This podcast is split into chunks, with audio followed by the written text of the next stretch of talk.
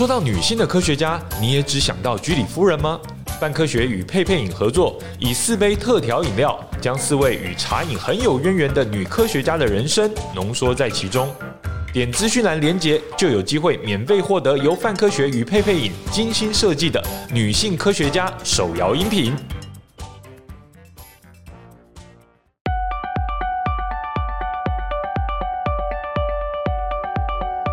泛泛泛科学，让你爱爱爱科学。Hello，大家好，我是老皮鞭。今天呢，我们要来聊聊手摇饮。呃，关于手摇饮呢，其实我觉得是一个台湾很特殊的风景哈。我想，呃，现在在听我们 Podcast 的各位，大概应该没有人没喝过手摇饮吧？如果没喝过的话，我就。可能怀疑你是哪一个宇宙来的。那不过，其实台湾这样子，呃，已经成为我们台湾特色的手摇饮，甚至已经呃蔓延到全世界各个角落的呃一种新兴产业，到底是怎么诞生的呢？好，今天呢，我们就邀请到两位来宾来跟我们聊一聊手摇饮的前世今生。那手摇饮。到底是呃，他曾经用什么样的样貌出现在我们的面前？那大家是否还记得这些呃手摇饮在台湾的特殊时刻，以及它呃的呃因为什么样的发明、什么样的技术而带来了一些改变？那未来这样子的一种呃特殊风景又会有什么样不同的面貌？今天我们邀请到了佩佩饮的伙伴呢，来跟我们一起聊聊。台湾的手摇饮哈，那今天呢，我们现场有两位伙伴哈。首先要欢迎的是佩佩饮的创办人田维汉，Hello，维汉，嗨，大家好。哎，维汉，呃，大家都你的朋友们都称呼你维汉吗？还是说大家会怎么称呼你？呃、大家都称呼我为呃，英文的话，那就叫 Avon。Evan，Evan，对对，一开头的，对对。然后再熟一点，就叫我小田。啊，小田，哎呀，哇，这个小甜甜这样子。好，Evan，好，OK。那呃，Evan 是我们佩佩影的创办人嘛？那我待会可能会问你这个很多关于这个佩佩影的技术性的问题，这样子。好，那因为佩佩影呃，现在听众朋友们可能还不太知道说他为什么会会会成为我们今天的呃主题之一哈。那待会会来跟大家一一。分享好，那另外一位伙伴呢是 Amico，Hello，Amico，嗨，大家好。Amico 是公益创投的共同创办人，那我其实也应该可以说您是佩佩影的投资人跟共同创办者之一嘛？呃，我们算是合伙。合伙的概念，对啊。那其实认识 Amico 很久了哈。我们从泛科学很早期的时候，我们有做一些创业的活动。好，那像呃协助一些年轻朋友创业，因为我们自己也在创业，然后我们就有承办一些创业的比赛。那那时候其实我们就认识了 Amico，然后很感谢 Amico 那时候帮助呃我们呃。做很多的辅导还有课程，其实呃，我们那时候虽然在旁边啊，听 Amico 跟才参加创业活动的年轻朋友分享，我们自己也都学到很多，就觉得说，哎，这些关键其实我们自己想创业创好几年了，但其实不一定有方有有有有有呃这个好好的理解齁，所以呃，真的 Amico 是，如果说大家想要聊创业的话，Amico 是一个大家可以去好好。认识的对象这样子，我们要谢谢范科学，因为当时也因为你们办活动，我们投了一个不错的好标的。哎，真的哈、哦，他每年都让我赚钱。哎，真的哈、哦，就是我们透过哎，这这很多活动嘛，因为但是创业生存最后存活率虽然没有那么高，但是呃。我们讲有火眼金睛的情况之下，好，慧眼识英雄，好，还是可以看到一些呃很优秀的团队。好，那这个团队我们今天就不聊了，因为今天就不是不是聊他哈，但是也是我们的好朋友这样子。好，那今天呢，我们要聊聊手摇饮哈。那之所以会来聊这个题目呢，其实一方面是因为呃，我们透过 Amico 的关系认识了佩佩饮这样子的一个新的。饮料品牌，手摇饮品牌，好、嗯，可是它不只是一个品牌，因为老实说台湾手摇饮品牌也太多了。对，这个现在听众朋友现在脑子里面大概已经冒出十几二十个品牌了吧，对不对？对。好，那为什么佩佩饮会成为我们今天想要讨论的呢？是因为它有一些很特殊的地方。好，那待会我们会来一一来跟大家讲。但是一开始呢，我想先跟大家聊一下，哎，那呃，手摇饮跟科学到底又有什么关系？那当然，首先 Amico 因为自己本身是女性的呃创业者嘛，好，是也是创投者，好，所以虽然说跟科学不太一样，但是这也是一个女性相对来说比例比较少的一个领域，好，所以说其实我相信 Amico 对于女性科学家或女性在科学事业当中的呃参与度以及代表性这个议题，其实是有一些想法的。是，哎、欸，我。大学毕业就创业，嗯，算是我觉得家庭会影响很大，因为女性的资源跟男性还是不一样，所以他会逼着你更快的独立。欸、那我觉得这是一个，也是一个不错。现在看起来不错了，当时会有一些，嗯，为什么女性跟男性不一样？家产都留给。不一样的。哦。哦，这个就是台湾有很多呃父母可能对于男女性别上面有一些不一样的一个呃价值观，嗯，那所以台湾我看到很多台湾女性就是她要创业的时候，她是要全部靠自己，嗯，然后再来就是这个过程中有很多，不管你是婚姻啦，或是生小孩啊，这些很多都会让这个创业中断，造成这些困难，这是我看到这些创业的一个历程。呃，我觉得这是对女性来说不太公平的。但是我觉得创业其实没有分性别。事实上我，我我曾经担任过呃飞燕呃妇女创业计划的辅导顾问。嗯，我们也曾经在辅导这些女性创业家，发现如果把自己局限在女性的时候，其实反而是不 OK 的。诶，你应该要站出来。那因为就是一个创业者，创业者就是该有成功的一些创业要素，你必须要具备，他才会成功。他不会因为你是男性、女性，但是资源跟呃地位对待关系确实是不一样。嗯，但是这个也是造成，就是也可以激励说，台湾女性，老实说，我觉得现在女性女性出头天，你会看到，哎，可能男性的表现可能不一定像女性这么的。呃，像总统也是女性嘛，好，那这个过程中，因为创业，我觉得创新这个精神很重要。为了支持这样的一个创新精神，跟女性科学家在做这个女性这个科学的一些研发的时候，其实这个关键点是类似的。嗯，你必须要秉持一个创新，然后愿意去开发、愿意去挑战的心情去做这些研究。然后把它创造成出商品，甚至去做很多的影响，把这个商品做成影响，然后推到各个地方。那这就是我在看到创业的部分跟女性科学家有一个很大的关联点。对，其实都是要呃，怎么讲，很用力的投入哈，然后要花很多的时间去研究这个题目，找到那个症结点，好，才有办法创造出一些改变。好，那。其实，关于女性科学家跟现在我们今天要谈的饮料呢，其实有一个很有趣的交集哈。我们发现，其实历史上有一位女性科学家，她可能可以说是呃，缔造了后来我们现在有。冷饮可以喝的 呃的的关键角色哈，它叫做玛丽恩格尔潘宁顿。好，那大家可以呃去维基百科搜寻一下这位呃女科学家。好，那呃其实我们现在常说所谓女科学家，然后其实有些，然后因为我们有做专题，就是在讲她是科学家，那个她是女生的她这样子，那我们就介绍了很多的科学家。而有的朋友哈，不管是男性女性，他会说。那你们都说诉诸这个要男女平等，那干嘛还要特别把女性科学家凸显出来？好，那我觉得这其实是有一个悖论啊，就是说我们要了解说现实的情况是女性的比例或参与度，或者说她获得资源，或甚至一些讲讲比较不好一点，是一些歧视，甚至一些差别对待，它是存在的。好，那既然我们在认知这些事情是存在的情况之下，我们就不应该当做它不存在。哦，就把这个一切好像都抹平这样子哦，所以说其实我们还是特别希望能够呃让在此时此刻啦，还是让大家知道说，其实诶这些角色这些呃女性科学家，其实她可能就是因为呃我们过去这种试图抹平一切的态度，而让她存在感变得很低落。那讲回玛丽恩格尔潘宁顿呢，其实她是一位。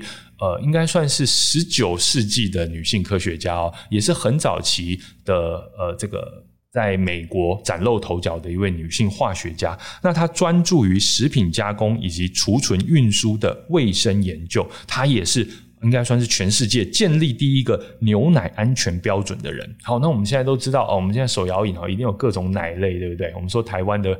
国宝哈珍珠奶茶哈，或者是各种鲜奶茶哈，它就是呃跟牛奶有关哈。那呃就是因为玛丽恩格潘宁顿他去看到说，哇，这些食品卫生安全其实有诸多的问题，于是他从科学家的角度去呃试图要解决这些问题，然后呢，开发出了呃这些运输以及呃储藏的一些新的科技哈，然后他也致力于推广食品冷藏保鲜啊这样的一个概念，要不然当初可能很多人就觉得说啊，那食品就放着啊，然后也不是很在乎说里面的菌呃。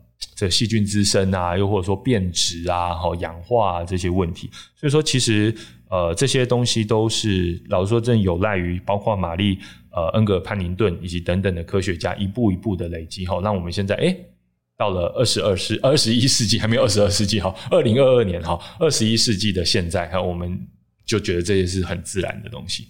那呃，其实如果说我们今天要讲呃这个饮料的话，哈，我们也会觉得说，哎，女性在这个买饮料这个决策上，好像在整个社会中占有比较重要的地位。我们是凭感觉的，但这个感觉很重要。我们想象一个情境，比如说我们办公室，假设要订饮料，哎，通常就是会有一位。女同事，好出头嘛？出头，好，他就召集大家要不要订饮料，好，这样。当然，这是我们公司啊，但是我们感觉到，哎、欸，很多时候这些抉择，哈，都是女性，哈，扮演很重要的角色。比如说，在我家，如果我们家要呃这个喝一下呃手摇饮，好，要去这个稍微获得一种这种小确幸，哈，通常也是我老婆或者我女儿，她说，哎、我们去买买一下什么什么什么这样子。好，那我觉得这个其实也是很有趣的，哈，所以。然后，甚至我们看到很多手摇饮，它的品牌也特别的强调诉诸女性、女性的消费者，因为女性是视觉、跟味觉、跟情感的一个。一个综合体，所以当他看到这么疗愈的食物的时候，他是心情开朗。哦、那甜食被我们的情绪本来就是很愉悦的感觉。哎，有道理哈、对，那我们男性到底是怎么回事？我们是我 要问一下男性，就我们是比较比较理性一点，是吗？还是我们是？请问你们的筛选？但是我们的理性需要这个女性去做一些激发，对？还是我们是没有知觉这样子？没有啦，其实呃，这个我们。讲到呃这个手摇饮的决策哦，我们就发现说，哎，其实它是一个台湾很特殊的一个文化。好，比如说，呃，我小时候，好，小时候其实我小时候，我现在四十岁嘛，小时候很小时候是没有手摇饮的。小时候的饮料其实就是那种干妈店，然后呢，它可能有一个冰桶，然后它会用塑胶袋把那个红茶或是冬瓜茶，对对对，装在里面这样，然后一袋一袋的这样。所以那个。Ivan, Ivan, Even, Avon, Ivan 都可以。哎，好，Even, Even, Even, Even 或 Avon，好。Avon 小时候也是有喝过这样的手摇饮。很小的时候，因为小时候是在那个眷村里面长大的。好，那那其实，在眷村里面的话，原则上就是呃，就是呃，父母都放着你到处跑。哦。那其实像像我常常去吃一些。应该说，那些眷村里面的阿公阿妈都还蛮热情的，哦，就是说他们会常常做一些这些，包含饮料啦、小点啦，甚至很多真的很多干妈店可以去去去串门子。那你只要去串门子，他们几乎都有东西给你吃，嗯，所以我们常常常常会去。那其实其实，在整个这个小时候的过程里面，其实对饮料这件事情，其实还蛮怎么说，就是蛮有自己的一些想法了。就是说，呃，除了刚刚提到哎袋装的这些红茶之外，然后。到后期有出那个那个我们叫做冬瓜茶哦，那个应该应该也有些听众是有是有听喝过，就是一袋袋冬瓜茶。然后我们喜欢把那个冬瓜茶有时候冰在冰箱里面，它就有一些小碎冰，哎，对对对，可以可以。然后要喝的时候，就是把它有的有人喜欢把它倒出来的，就是拿个吸管把它抽进去，然后就可以就可以吸了，就有点冰沙的感觉。对，那时候那时候就就就是第一次体会到哎饮料这件事，因为那时候饮料的包装并没有像现在这么的花样这么多。嗯，它是很单纯的，嗯，我们可能一个塑料袋，一个很简单的包装，哎，你就能享受到这个这个这个饮料，嗯，我享受到这个饮料。然后后来呢，就好呃，开始有越来越多的这种街边的饮料店，对，好，那大概是到什么时候才会有有有这种所谓我们现在看到到处的这种连锁品牌饮料呢？这种手摇饮店呢？哦，其实手摇饮店，其实，在我们的，在我这边自己认知观察，哦，在观察这一段时间，其实很早期的话，我们我们的饮料店，就像小鲜那一类的茶饮店，还有是从所谓的泡面红茶出来的，那是有有座位的，哦，以前其实啊，像我台中人嘛，我们台中其实被誉为是这些手摇饮的诞生地啦，哈，真奶的诞生地。我不知道很多人在抢这个诞生地哈，但 anyway 我第一名，对我印象中是台中啦。哈。我大概呃国中的时候，比如说去市区，就有看到这种手摇，就是这种这种泡沫红茶店，红茶店。对，然后呃比较酷、比较帅的那些同学，或者说。高中生，对对对对对，大学生，好，他们就聚在那些店里面，然后就聊天。那时候没有手机，然后呢，可能打牌，对，然后就那边喝喝这个一杯的红茶，红茶，对，然后奶奶茶，就那时候开始这些饮料的种类开始从那边诞生，对对对，没错，就是那时候的饮料其实还还算蛮单纯的。嗯哦，还算蛮单纯，还没有现在那种名字很长的。对对对啊，对啊，现在就是很多很多花样，包括什么黑糖啊，然后什么还有个去个什么，大家说什么很多手摇饮料就是开始玩玩名字啊，玩玩这些。好喝到不行，没铺茶之类？对对对，你你也知道，这这这是大家都知道的。对对对对对，所以所以那时候其实还蛮单纯。那那蛮单纯的话，就是说，哎，大家都是以以坐在店内消费为主。就享受一个悠闲的，享受一个悠闲，其实就很像我们现在也都会大家朋友的聚会啦，或者聊天的一个场所。对，感觉就是呃那时候可能呃，要不然你会去打撞球，对，要不然你会去那时候流行保保龄球也有，对，保龄球 哇，曾经很流行。好，那或者是就是泡泡沫红茶店，对对，然后就一杯饮料可以那边坐着聊天，对，聊很久，那就是一种青春的氛围。对对，就是那时候就是这样子。哎，可是哎，后来就开始有。这种连锁的啊，开始连锁，连锁，连锁其实开始的时候是他们先解决了一个问题，就是那个封膜机的诞生。诶，封膜机，对对对，封膜机的诞生，的确哈，因为其实我记得我第一次看到那个。手摇饮店有那个机器在那边的时候，嗯、我觉得好高科技哦！怎么有这么神奇的机器？对对对，因为以前的话就是它有一个就是可能塑胶杯盖，就是塑胶盖，然后就是盖上去，可是它就很容易一挤压就开了。对对对对，又或者说是你没有办法斜着放，或者斜着放，或是带的比较远，因为带的比较远，它。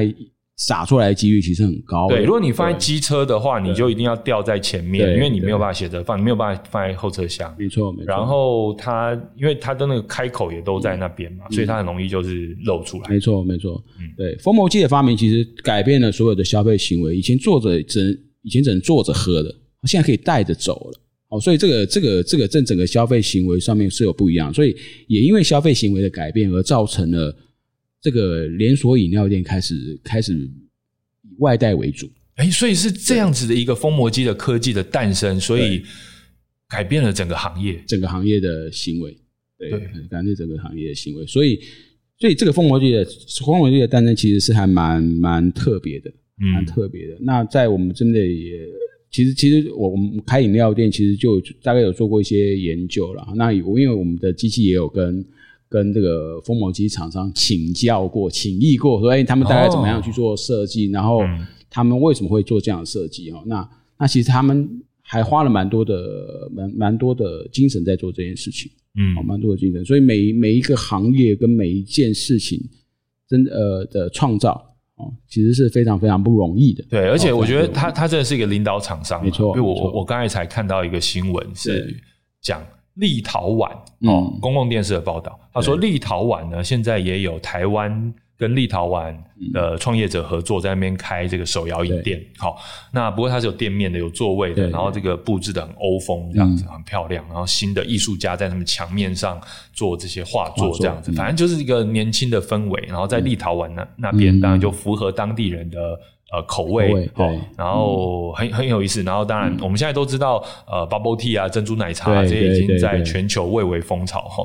可是很有意思，我在那个新闻里面就看到一个很突兀的东西，就是我们台湾的那座那台封口机，因为它的配色永远就是那个鲜艳的蓝色哈，对，然后跟整个柜台跟它那个环境都不一样，这样子，我就觉得很有，然后上面当然还有中文字这样，然后其他的东西都没有。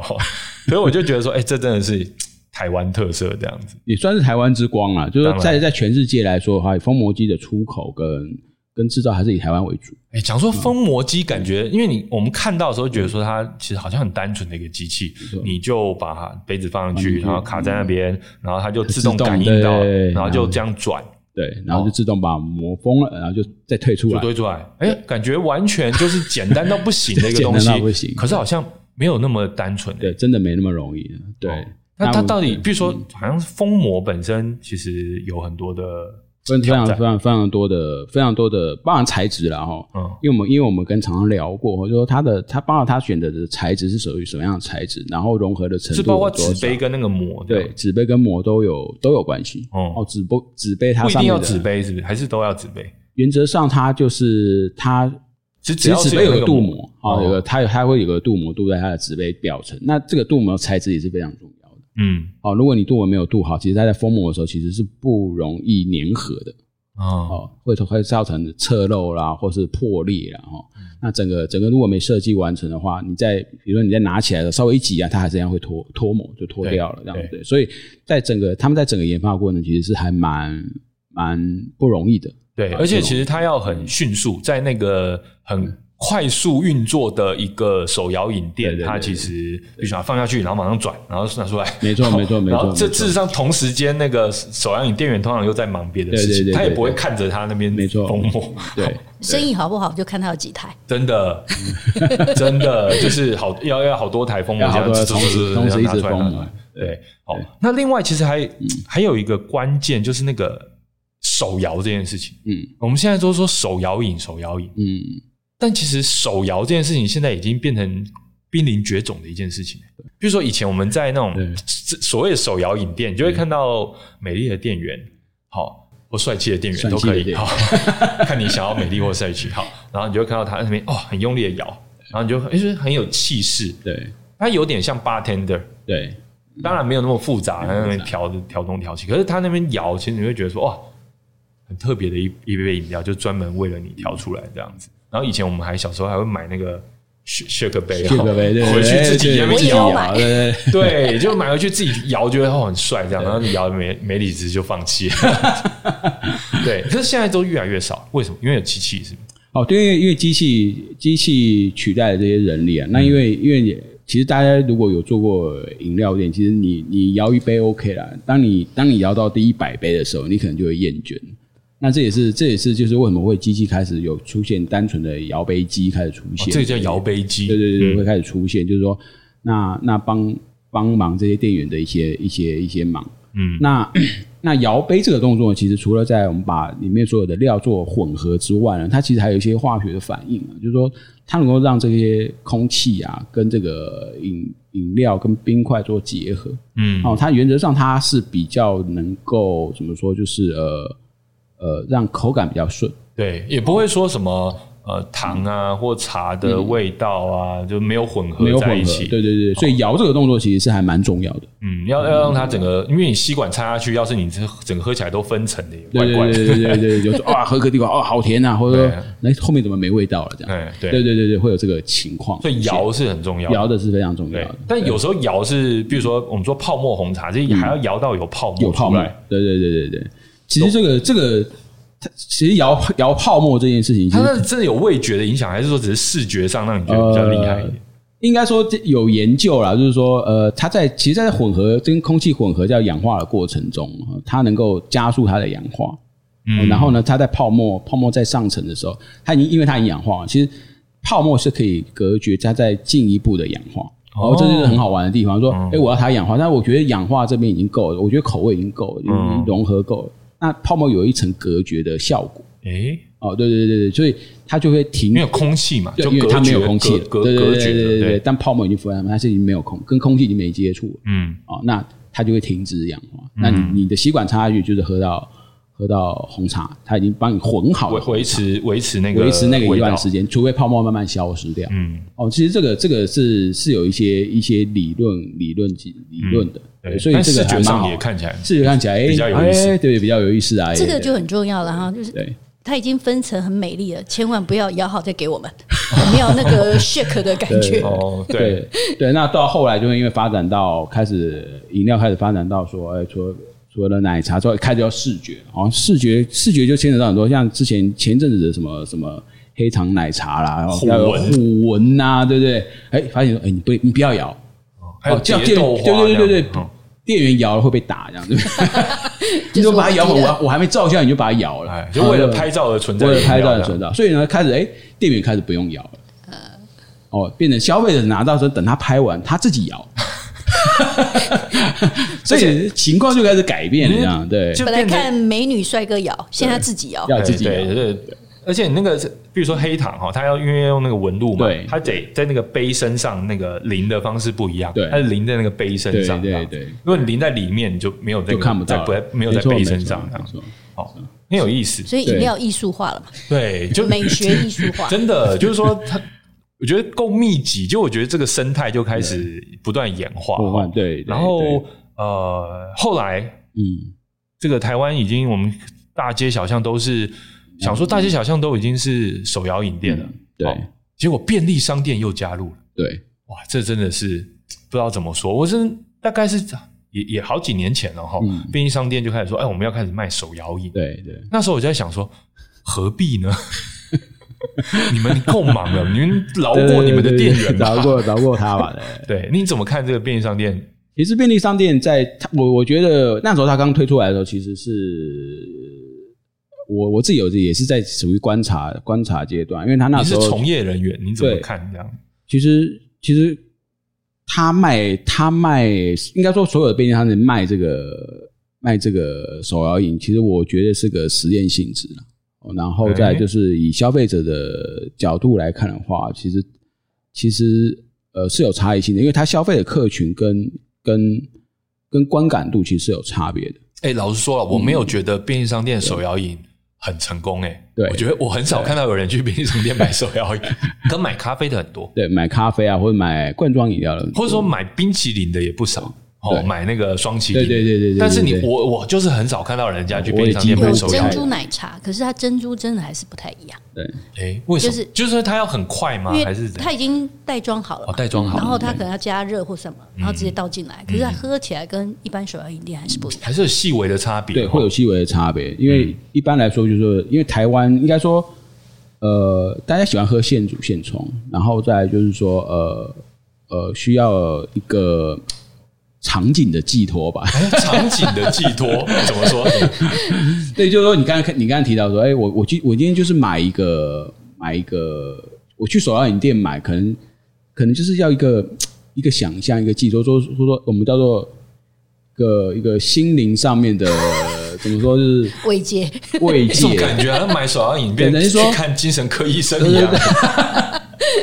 对，就是就是他在可能甚至说他在等待的过程中，他也是一个怎么说，就是他觉得就是要等一下，然后看大家这样子。哎，这整个变成一个仪式了。对对对，我觉得现代人压力太大。对，有个仪式，就是我可以忙中通过在下午茶，我就可以买个饮料，就是突然间慢忙忙碌中稍微慢下来。对，我去买个手摇饮。对，好，然后。呃，点了抒发一下，念出这个很莫名其妙的手摇饮名字，好喝到不要不要没苦茶之类的。念出来之后，然后就几分糖几分甜，然后然后等它出来。然后其实因为手摇饮店现在也都缤纷明亮，对对，色彩鲜艳，没错没错，而且各种风格，各种风格，各种风格，什么。古代风啊，哦，台湾的哦，这个这个工业风，工业风啊，对，这个乡村风啊，哦，是什么风都有。对，然后它那个杯身上有时候还会跟不同知名的 IP IP 合作，像是什么樱桃小丸子啊，什么各式各样都有这样子。没错，于是大家就买一个快乐的，对。对，就是在那短暂的快乐，就就自己脑内的多巴胺就哎，没错，迸发出来这样。可是对吼，就是我去便利商店买手摇饮就没有办法感受到这件事情，因为他们强调就是快。没有你在那边被赶着，他有很多结账的东西要处理，很急，你根本没有办法。你你的包包放在那边，可能等一下下一个客人就来了，这压力好大。对，可是买咖啡就可以，我买咖啡也是也是等，因为他买咖啡的话不太一样。哎，他就咖啡有另外，他会另外开一个柜台，他会另外开一个柜台。哦。然后呃，因为买咖啡的话，好像就比较是上班族啊，就不是这个精神层面有点不太一样。精神层面就是说，精神层面。对精神层面不太一样。说你买咖啡可能是有一些需求，要让自己打精神、精神啊，或提神啊，或但首要也是买个慰藉。原来这两个细 呃，它的 image 呃不太一样，真的很细微的差别。就是说，我们比如说，哎，我们有时候开会，我们就说，哎，去楼下买个咖啡，会给客人。对对对。好，然后就，哎，那可是有为了工作。对对，这个就是分界点。可是我不会到喝咖啡是为了工作，我不会到楼下买个手摇饮，嗯，哦，就谈工作这样子。可是大家下午茶去买手摇饮，但是我就不会去便利商店，对，我一定去附近的手摇饮。对对，老实说也不远。对，而且这个它能够提供的呃各种选项也比较多，也比较多。我觉得这真的很有意思。我觉得这个心理学应该要研究一下，到底为什么？请科学家研究一下。对，我觉得没有，我觉得那个便利商店应该要出钱来做研究，那就要找他，因为他要成功嘛，对啊，要成功。好。我觉得这个很有趣啊！好，那其实我们想说，哎，那好像什么什么便利商店都可以卖手摇饮，好像它不是一个什么很复杂的事情。嗯嗯。但是是这样吗？好，那我们想象一下，如果假设是一家一般的手摇饮，哦，不一定是配配饮，对，一般的手摇饮，它要开店，开店之前要准备做什么？其实店员店员开店，他们从上班开始，其实他们就开始准备材料嘛。那准备材料第一步呢，大家就会开始煮茶。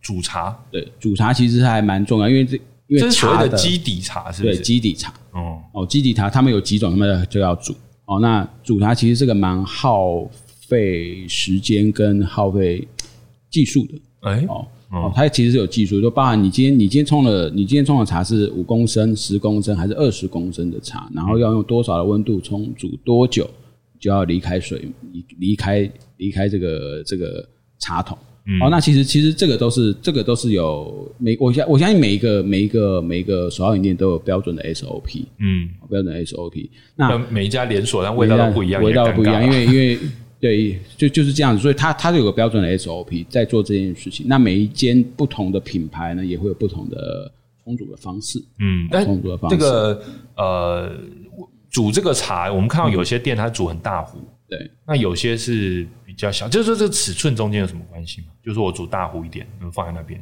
然后明天还可以用，有什么不好吗？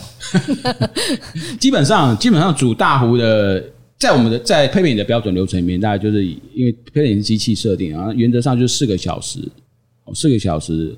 卖茶卖不完就会排掉，那很多、oh. 很多很多，因为口感在，因为它在自然的过程中其实就会氧化。嗯哼，哦，氧化的话，其实在在最后的最后的口感其实是变得不好的。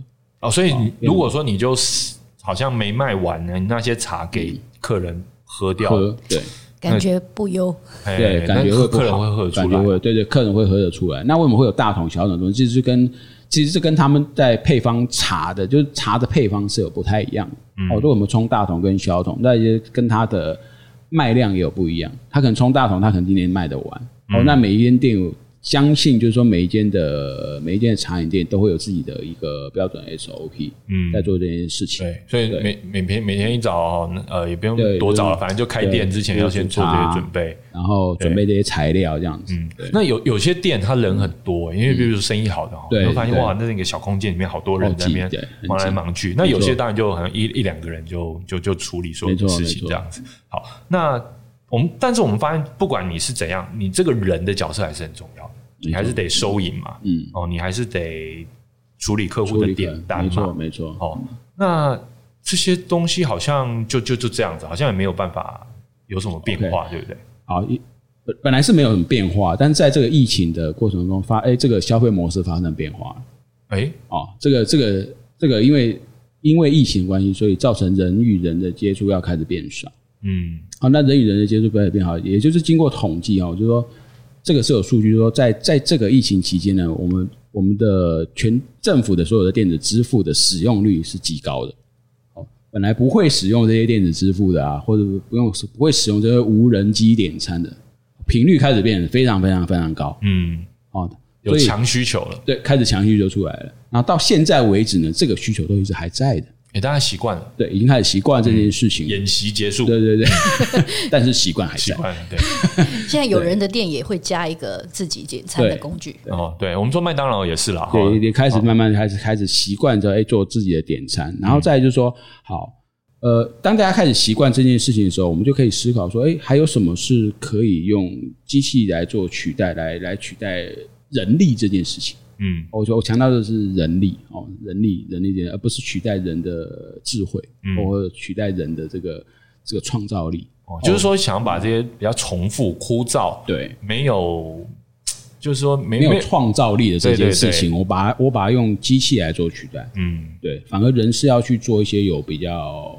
有创造力、适合做的事情，人适合做的事情。嗯，对。所以佩佩影的特色，好，我们今天就要来跟大家分享一下、嗯、佩佩影的特色，就是它是一家无人的手摇椅。没错，没错，它就是一间无人的手摇椅店，但是它、啊、有客人，但没有没有没有店员，没有店员，对，没有店员，对，所以所有的所有的所有的操作呢，都是要客人自己来。哎，啊，也因为开放给客人自己点餐，所以我们创造了一个更好玩的模式，就是让。所有人呢做自己的配方，对啊，因为现在没有人可以可以跟你说啊，你要这个多少糖啊，多少冰啊，加多少奶啊，用什么东西？多少奶啊？或者我今天我想想要有那个柳橙的味道多一点啊，草莓的味道少一点啊。如果是一般的手摇饮，拜托你这太克制化，我这没办法。对对。我顶多就帮你糖度、甜度帮你调一下，对对对，没错没错。而且它限制带也就占几种嘛，没错没错。那但是配配饮因为没有人，所以反而可以做到更精细的克制化，没错，更多的选项，没错。嗯，啊，因为每个人是很克制化的，就是说每个人都有自己的口味。你今天可能想喝一个这个我呃香蕉加巴辣茶，嗯，OK，没有人喜欢，但你喜欢就好。哦，这个就是我们在强调说每个人口味不同。但既然不同，你你不能去 challenge 说，哎，你这个很难喝。但是我觉得个人觉得好喝就好。哦，所以这个是配方，你跟人家不一样的。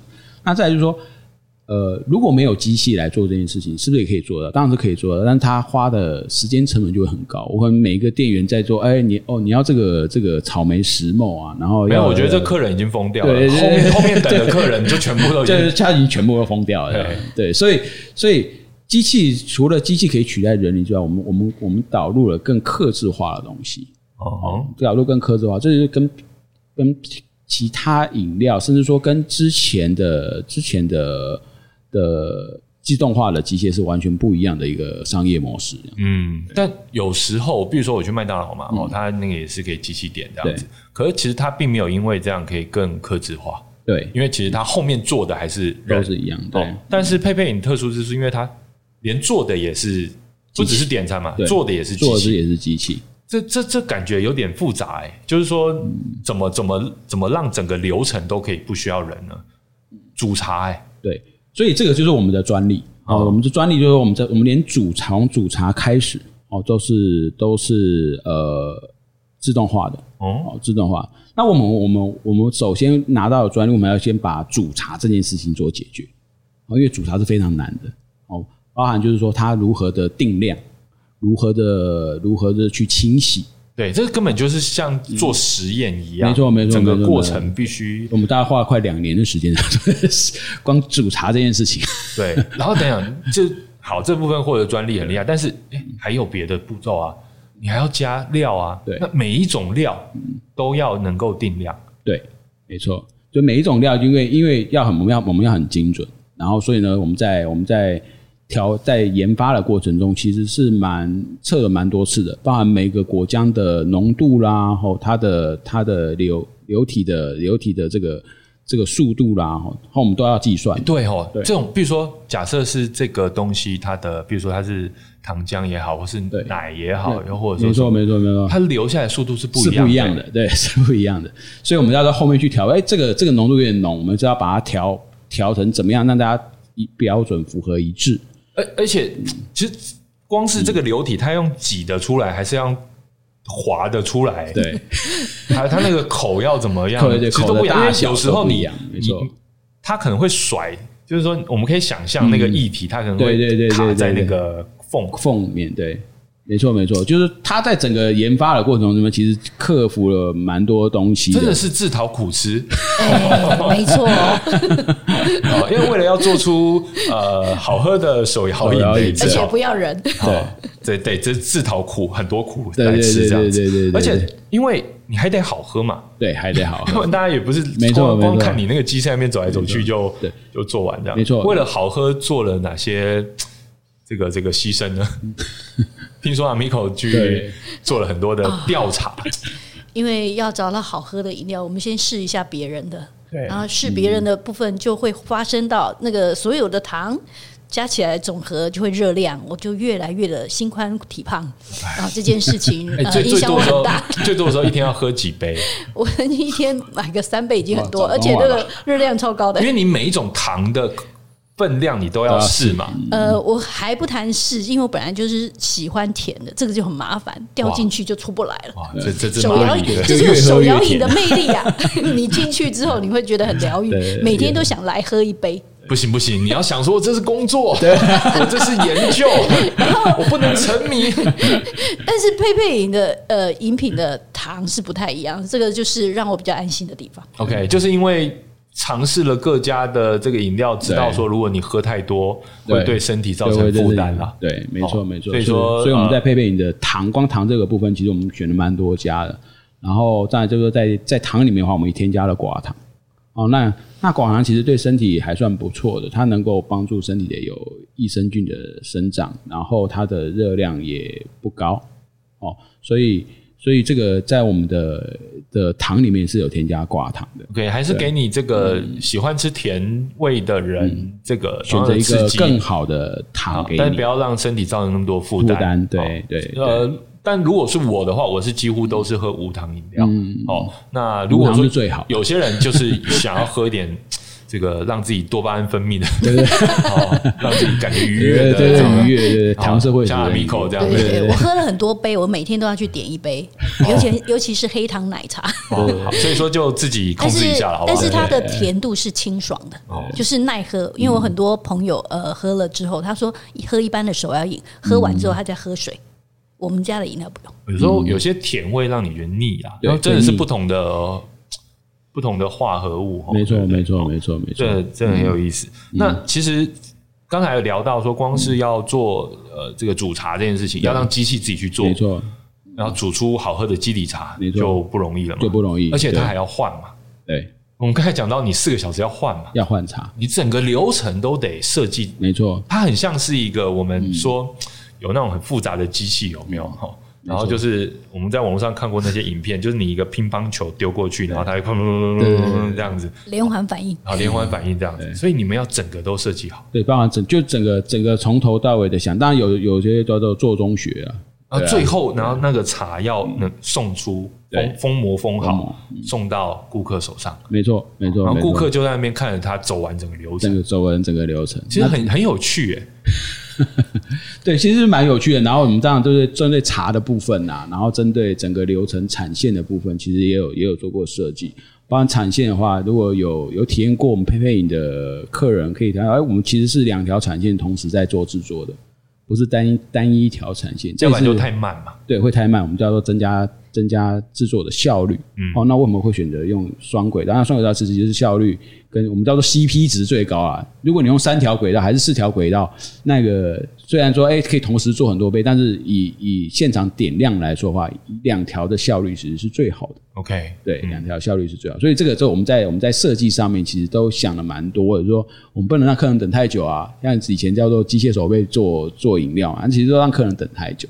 哎，对哦，我们曾经有想过这种，呃，应该说也。可能看过啦，就是说，哎，手摇饮如果不要用人工的话，就是用机械手背。对，感觉现在机械手背也很厉害嘛，对，蛮酷的。对，然后看到他那边转啊抓，对啊，慢慢的做，然后然后也很厉害，可是很慢。对，因为他他其实是用机械手背去取代人类的手背而已，没错，没错，它整个流程是一样的。对，那你不能快。对，不能快，要么你就整个撒出来。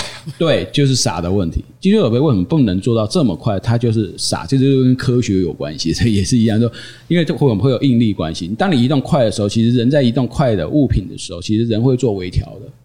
哦，它不会像这样这样子移过去，但就是就是会洒出来。对，但是机器机器机械手背它没有像人有这么微观的微观的细微的动作，能够去调整这个。哎、嗯，你可能会防止液体洒出来，但是机器。机器手背不会，嗯，起码现在还不会。对，之后可能 AI 啊进步到了，它可能会预测这个流体会怎么流，然后稍微调整一下力量。请把这样的高科技先用在做别的事情上。对对对对对对，而且用这个故障率超高的。对对对，所以我们就我们就设计说，哎，能够让这个效率更好，然后然后产量更高的，然后这样子的一个模式，就是用。就是用这种产线式。对，现在有两条线哈，有两条。去体验过的话，会觉得很有趣。就是你用手机点完，或者说现场那个机器点完，对，然后呃，他付完付完账，然后你就看那个长线开始走，对，开始走，就好像是一个怎么讲云云霄飞车吗？又或者说像是一个怎么讲？我觉得很像是很像一个玩具。它它就是轨道车，小火车嘛。啊，对对，你看我们那个冲来就这样，就像轨道车。对，它就轨道车，然后就是开始走。对，然后就看，哎，到这一关了哦，一关一关过嘛。对，因为你点的饮料的不同，它停的关卡就会不一样。嗯，哦，那那关卡不一样，就会调配出不同的口味出来。嗯，哎，每一关都不能出错，不能塞车，哎，不能塞车。对，然后这样卡住，然后后面的，对对对对，而且后今天都不用卖，因为无人了。对，它就会自动停机了，自动停机了。然后不好意思，我现在抠老板，机器在抠老板这样。对，有有做这个设计吗？就是说机器会自己抠老板来这样检查。我我们后台会得到通知，后台会得到。任何任何对对对，整整个任何机器的情况啊，那我们后台会掌握到。这是物联网，对对对对对。嗯，那。呃，机械手臂真的是太慢，所以就想出来说，我们用整个轨道来做，没错没错。那可是重点是好不好喝嘛？那你们现在如何克服说，呃，这个人工跟机器泡出来的茶之间，因为大家可能喝喝人人工泡出来的茶比较习惯嘛，就觉得说，哎，这个 比较好喝。那你们要如何让大家这个认为说，哎，你们的茶其实不遑多让？OK，第一个当然就是茶的品质一定要选择好的啊。那我们当然选的是台湾的茶。然后再来第二个就是说，呃，其实冲茶如果是人跟机器来冲的话，其实照标准的 SOP 来说是是应该都会一样好喝的，嗯，哦，但是就是差在说，呃，机器第一杯第一桶跟第一百桶是一样的，嗯，但是只要人为有操作，其实人为就会有误差，嗯。好，不然你你今天可能可能因为电源的充足，呃，造成这个它可能一个晃神啊，多泡了三分钟，嗯，好，其实茶的口感是会有差别的，嗯嗯，好，这就这就是有差差异性会在于这里，嗯，那由机器出来的，我们用标准的 SOP 都已经设定完了，哦，这这个是可以被掌握的，嗯，哦，所以所以在我们的我们整个冲茶的品质上面来说的话，除了我们选择的好茶之外，在整个 SOP 的城市设计上面呢，原则上就是它。错误的几率几乎是没有。嗯，对对，我们当然相信，比如说，就是就是复制嘛，哦，机械的复制能力。对。那 Evan 觉得自己投身做这件事情的契机是什么？总不会是因为觉得哪一哪一天去喝手摇饮，觉得排队排太久，然后觉得很烦，所以就说创业这样子。到底那时候创佩佩饮的契机？其实创佩佩饮，其实然后自己也也。因为那时候做工程师的时候，其实蛮喜欢喝手摇饮。哦，您是工程师吗？对对，对，我是。您是舒压一群。对对对，然后常常喝啊，也常常去同一家店，但是每次去同一家饮料店点，哦，哪一家名称就不讲了哦。然后呢，只要店员不同，哦，那个那个口感就有差。比如说，你今天的半糖跟明天的半糖其实是不太一样。哎，对对对对，就是因为它有，因为它变成人为的误差。嗯。但是我相信他们的标准 SOP 是一样的哦，因为都是同一家店嘛。但只因为人员操作的误差而造成你的你的口感上面有误差，嗯，这时候工程师就开始不对劲，工程师的使命就出来了，真的，我要解决这个问题，我一定要解决这个这个问题，对，所以那时候其实，在二零一五年左右，大家就有这个这个发想，哎，这真的很有趣，哎，就是。这是科学家的精神嘛？哎，就是说，哎，不行，我要解决这个问题。其实很多就是从你生活，其实解决很多东西就是从生活中发现，哎，一个不便利，就要我就要想要去解决。还是原本当工程师太苦闷？呃，就是苦闷才常去喝。苦闷不要上酒店嘛？没有没有没有没有没有精神上酒店，因为已经折磨到没有精神上酒店这样。OK，好，对。嗯，换一种方式说，换一种方式，手摇饮比较 OK。对对对，OK。那嗯，阿米可呢？当初为什么会呃认识呃 Evan，然后决定要一起来做成为这个创业的伙伴？其实我们是透过台经院的一个媒合会，我们认识的。嗯那那天很妙，就是他九点开始来谈，然后他跟我们坐下来就是要谈的时候，就跟我们说他家里失火了。然后可能不能谈太久。阿米克应该觉得说，有有那么不想跟我谈吗？连这种谎都要撒？没有没有，他讲真的失火，就真的失火，怎么回事啊？但是他觉得应该要跟我们谈完再回去。他已经、哦、那这也太奇妙了。对对对对，照理来说应该赶快先取消吧。对，就是就是刚好就是那一天，就是都已经约好了，准备要开始谈了。然后我老婆打电话说，楼下我们二楼那边楼下那个公司那个冷气烧起来了。因为他可能冷气太久了，是年久失修，然后就烧起来，然后烧到我们楼上，黑烟都冒上来这样。那当下你的判断是说，哦，好，我先开完会。是这样，对，这个是就是他的判断，他没有先说我回家，呃，要处理那个火灾，他先跟我们谈完再走。那也因为这样才结缘。哦，好，好，那也在这个过程中，创业者真的是很不一样的生物。我们遇到白白款的一个状况，这个状况也蛮让我们意意外的。哦，像像是什么？就是刚刚讲的这样的一个过程，一开始解释就这样，然后在这个遇火则发了，好吧？因为我们是透过天使创投早期加速器来协助他。那我们创呃加速器就是希望帮忙他有一个梦想，他想要创业，可是他只有一个人，他缺很多的资源。要经营一个企业要赚钱，最难的就是初创的时候都没有人，没有好的人来帮你。完全理解。对，对，所以我们在这个过程中一起 match，然后往下走。那中间有一个关键的转折点。因为我们的 partner 问他说：“你要呃要养小三吗？要养小三的路跟我们要正规走的路是不一样的。哦” 那他选择偷偷跟我说养小三的路是怎么走？没有研究过，这个我们就私底下来研究，因为这个 可以讲一大篇。好，然后他这个过程中，他选择要呃脚踏实地来把这个他的 business 做起来。那我们非常支持这样的一个项目跟团队，所以我们也陪伴他走过。现在他开始投洗下去，有很多的困难要解决，可是这走过就是他的光景。嗯，真的，我觉得看到那个机器的时候，觉得。哇，因为我可以想象出来，要从头打造出这样子一个东西，它本来不存在这个地球上，然后让它出现。虽然说不是什么做核子弹啊这种东西，但是要做完一杯饮料，你自己决定口味的饮料，没错，是很不容易耶。没错，对，然后在这个空间的限制里面，嗯，然后在所有的口感的要求、口感要求、消费的便利流程上、UI 上面，哦，US 上面，对，非常的佩服。好，那因此呢，我们这次范科学很高兴能够跟佩佩影合作。好，那我们这个是完全是友情合作，然后我们这次。呃，也不是说哦，佩佩影给我们什么多少预算啊，做这个事情，也不是我们给佩佩影多少钱啊，嗯、要做这些，我们真的就是友情合作。嗯、然后呢，我们这次决定用我们泛科学的重点专题“女科学家”，好，她是科学家这个专题来跟佩佩影合作。那这次呢，我们呃选了四位女科学家的故事，然后将他们呃故事以及他们的性格跟一款饮料来做搭配。那这款饮料的口味呢是。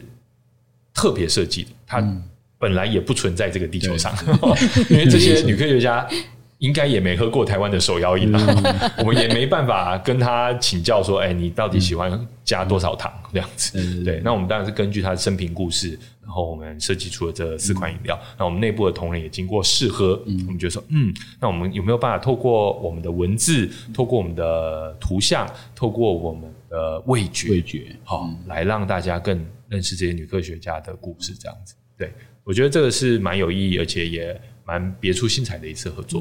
嗯，这很重要的一个纪念。我们女性呃有很多的贡献，就像呃刚提的，很多过程中男性会很发扬光大的去表现，可是女性被压抑。那我们借由这一次的国际妇女节，然后是女性科学家这个活动，我们让更多的这些优质的。科学家能露出，那我们透过饮料味觉来纪念他们，因为饮料它是可以传，它的味觉是可以传承的。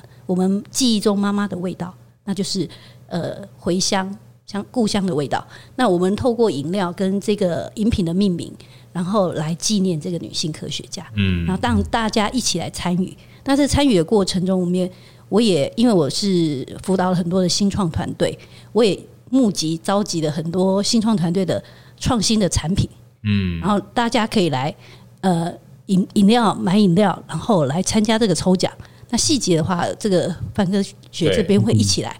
跟我们一起来公布这样子对，OK。那因为其实我们希望说大家，呃，我我们从泛科学角度就希望大家多认识女性科学家故事。嗯、那从佩佩你的角度，她支持这个活动，支持这个理念，同时也将自己的呃产品，还有呃刚才有提到其他公司他们提供的一些赠品，结合在我们这次的活动当中。因此，只能说这次是呃好礼送不完的一次活动了哈。那我相信大家可以在呃这次过程中。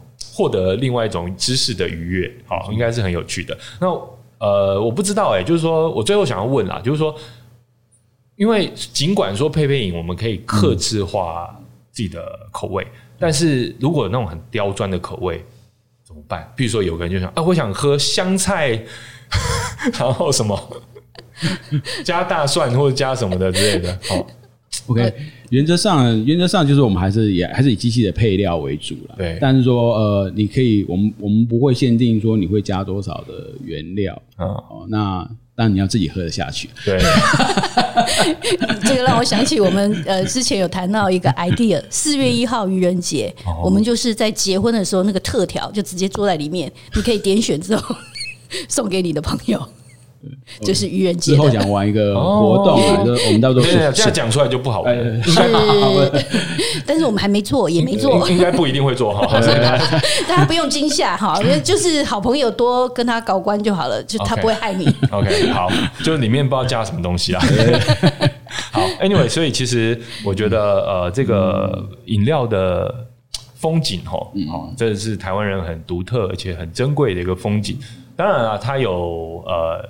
呃，一些一些，大家现在会觉得说，呃，你会不会呃喝太多啊，对身身体造成负担啊？甚至有人会觉得说，啊，是不是那个吸管啊造成垃圾啊什么的哈？那这个这个产业它同时也在适应这些需求，它也在变得越来越环保，越来越呃让让大家喝得越来越轻松，对，好，那口味也越来越多元，好，那然后连呃。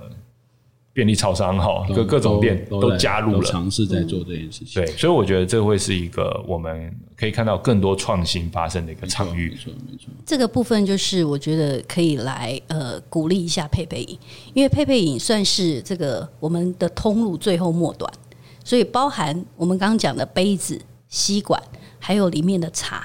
这些很多都是我也帮忙，就是因为我认识十几年来，我辅导很多的新创团队，他们都有很好的商品，很好的一些产品，可是因为品牌知名度资源不够，没有办法露出，所以我们也也准备了很多这样的一个，比如说呃茶饮，或者是糖，或者是吸管，好，这些通通像吸管就是甘蔗渣的吸管，它也是新创团队，还花了很多时间去研究这个。